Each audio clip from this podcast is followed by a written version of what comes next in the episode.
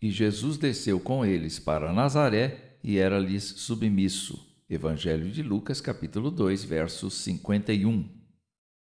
Jesus foi adolescente. Em todas as coisas, Jesus foi semelhante a nós, inclusive na adolescência. A Bíblia nos diz que ele acompanhou os pais a Jerusalém quando estava com 12 anos de idade, um ano antes de vir a tornar-se membro oficial da sociedade judaica. É possível que vários meninos nazarenos como ele estivessem na mesma caravana visitando a Cidade Santa para participar da festa anual da Páscoa. Jesus, com sua família, estava integrado aos princípios religiosos de Israel. Mas Jesus era um adolescente com iniciativa.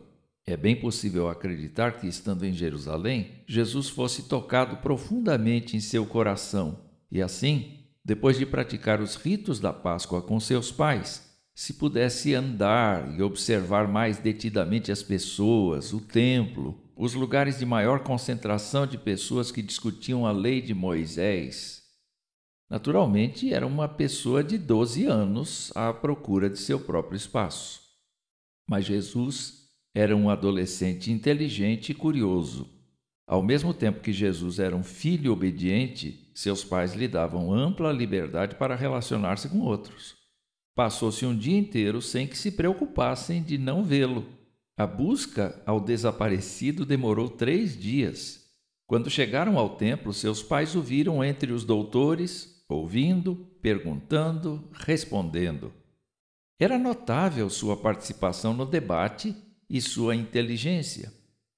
Jesus era um adolescente com amor pelo Deus Pai.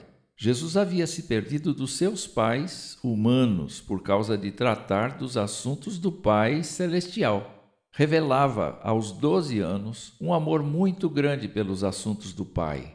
Já havia nele um grau de responsabilidade surpreendente em relação à espiritualidade. Essa devoção fazia com que seu desenvolvimento fosse cheio de sabedoria e graça diante de Deus e dos homens. E Jesus era um adolescente obediente. Em lugar de rebelar-se diante da reprimenda dos pais, Respondeu-lhes com segurança e seguiu com eles para Nazaré, como filho submisso, mesmo com iniciativa, inteligência, curiosidade, amor pelo Pai Celeste. Jesus tinha um espaço no lar que devia ser vivido como filho obediente e pronto a cooperar com a família, naquilo que fosse necessário. Pertencendo a um lar muito simples, Jesus, como filho mais velho, aprendeu o ofício de José e tornou-se braço forte quando ele faleceu. Jesus viveu em uma família até mesmo em seu ministério. Nunca perdeu de vista a noção de lar, prometendo levar aqueles que creem nele para o seu próprio lar celestial.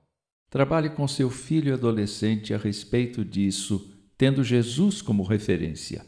Mas se você é adolescente, Olhe para Jesus e veja que, como você, ele também viveu a sua adolescência, mas viveu-a integralmente, plenamente, e foi muito abençoado, como você também pode ser.